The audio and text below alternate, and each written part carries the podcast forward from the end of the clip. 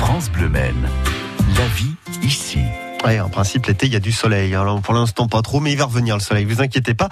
Comment passer un été plus serein? Faire attention, justement, et soigner les, les coups de soleil grâce aux huiles essentielles. C'est ce que nous allons vous expliquer ce matin avec notre invité, le docteur Alain Robert, qui est docteur en pharmacie. Bonjour. Bonjour. Déjà, pourquoi est-ce qu'il faut avoir dans sa valise pour l'été des huiles essentielles? Alors les huiles essentielles qui sont des super concentrés de plantes euh, sont très utiles en été, mais en fait toute l'année ça peut être utile. C'est vrai qu'il est il serait intéressant d'avoir un trou, une trousse minimum, et pour l'été on peut aussi bien calmer les coups de soleil, calmer les, les piqûres d'insectes, de guêpes, de méduses, tout ce qui peut nous piquer.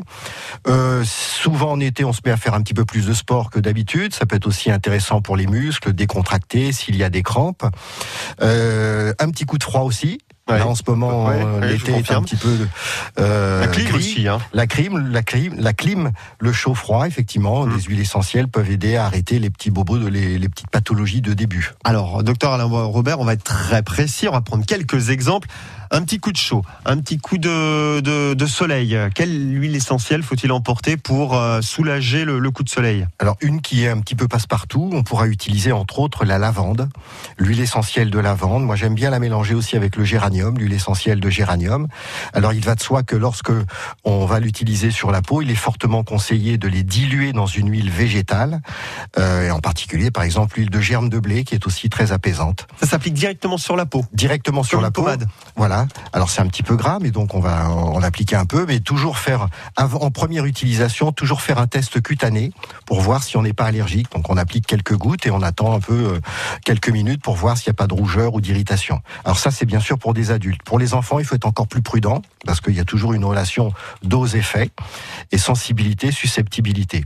Donc déjà en, appliquant ça euh, après le coup de soleil, on peut euh, euh, bien me calmer et retourner un petit peu plus rapidement au soleil tout en se protégeant. hein. Ça ne remplace pas une- un filtre solaire, bien sûr. On se fait piquer par une guêpe. Ça, ça arrive aussi, et fréquemment l'été.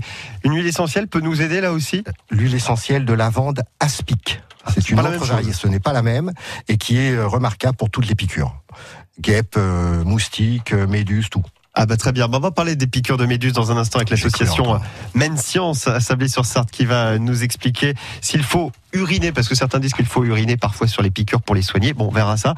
Euh, le mieux de toute façon, avant peut-être euh, de mettre tout ça dans sa trousse à pharmacie, c'est d'aller voir son pharmacien et lui Oui. demander conseil. Absolument, qui voit son pharmacien compétent en principe dans les huiles essentielles ou les produits naturels, et puis qui connaît souvent aussi euh, un peu la, la pathologie de la famille et pourra conseiller judicieusement. Merci Alain Robert, docteur Alain Robert, euh, qui euh, était avec nous ce matin pour euh, nous donner ses conseils sur les huiles essentielles que vous ne manquerez pas, j'en suis sûr, de mettre dans la valise cet été. À très bientôt sur France Bleu. Bonne À journée. bientôt. Dans 30 secondes, l'info et la météo.